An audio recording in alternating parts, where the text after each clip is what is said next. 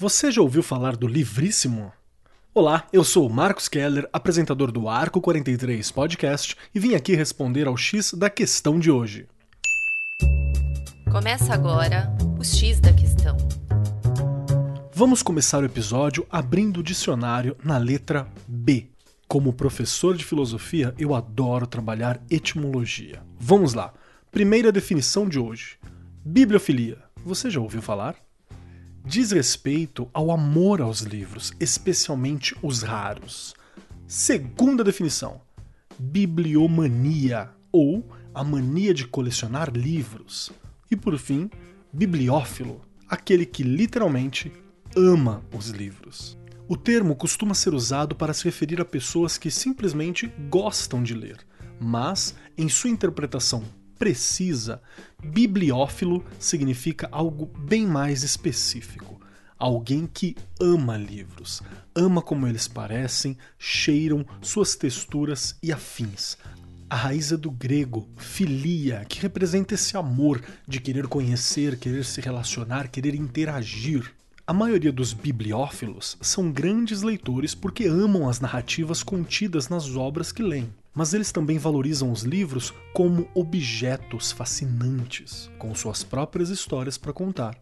E cá entre nós, parece ser uma definição perfeita para os estudantes e formados em letras. Para alguns, esse nível de amor por livros é completamente natural e foi construído sem grandes dificuldades desde a infância.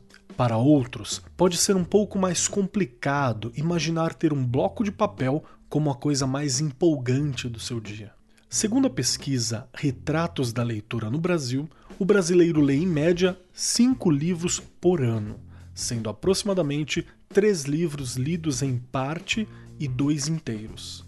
Criar e manter um hábito de leitura deveria ser uma meta social, pela melhoria individual e coletiva dos cidadãos do país. Pesquisas mostram que ler por prazer pode promover melhor saúde, melhor bem-estar, ajudar na construção de conexões sociais e relacionamentos com outras pessoas, e também está associado a uma série de fatores que ajudam a aumentar as chances de mobilidade social. Tudo isso soa subjetivo demais para você? Pois há estudos que apontam também que ler por prazer é mais importante para o desenvolvimento cognitivo das crianças do que o nível de educação dos pais, e é um fator poderoso para o sucesso na vida, mais até do que a origem socioeconômica jovens que optam por ler fora da escola têm maior probabilidade de conseguir empregos melhores e crianças que leem com frequência e mais de uma vez por semana obtêm melhores resultados em matemática, vocabulário e ortografia do que aquelas que leem com menor regularidade. A renda per capita é mais alta em países onde mais adultos atingem os níveis superiores de proficiência em letramento e menos adultos estão nos níveis baixos de alfabetização. É um fato comprovado. Amar os livros e estar rodeado de quem também os ama é uma das sementinhas para um mundo melhor. Como educadores, podemos ajudar a plantar e regar essa sementinha dentro da escola. Para se ter uma ideia da nossa capacidade, a mesma edição da pesquisa Retratos da Leitura no Brasil, que apontou a média de leitura anual do brasileiro, concluiu que um dos fatores que influenciam a leitura é o incentivo de outras pessoas. Um a cada três entrevistados, o equivalente a 34%, disse que alguém os estimulou a gostar de ler. Os professores apareceram em primeiro lugar, apontados por 11%. Depois vieram a mãe ou responsável do sexo feminino, apontadas por 8%. E em seguida, o pai ou responsável do sexo masculino ou algum outro parente, apontados por 4%. É uma missão complexa, que deve respeitar os gostos das crianças e jovens, mas que vale a pena ser tomada para si.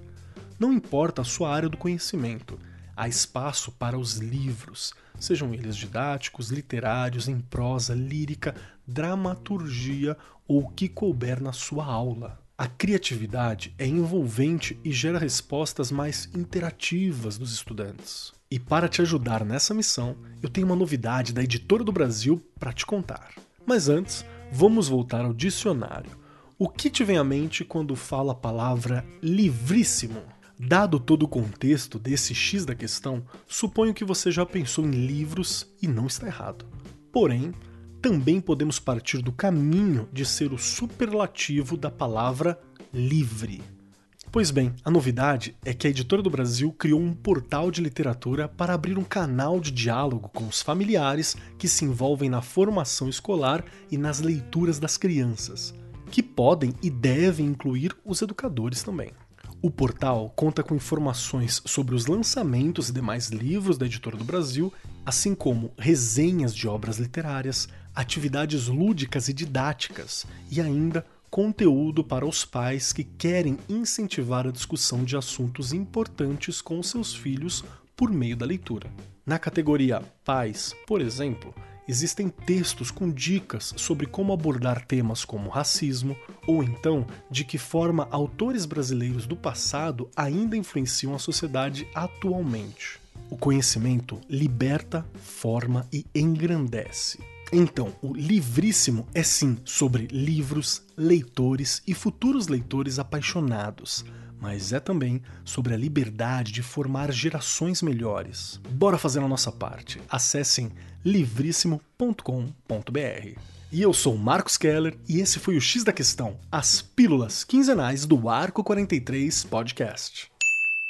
O X da Questão, por Arco 43, o podcast da Editora do Brasil.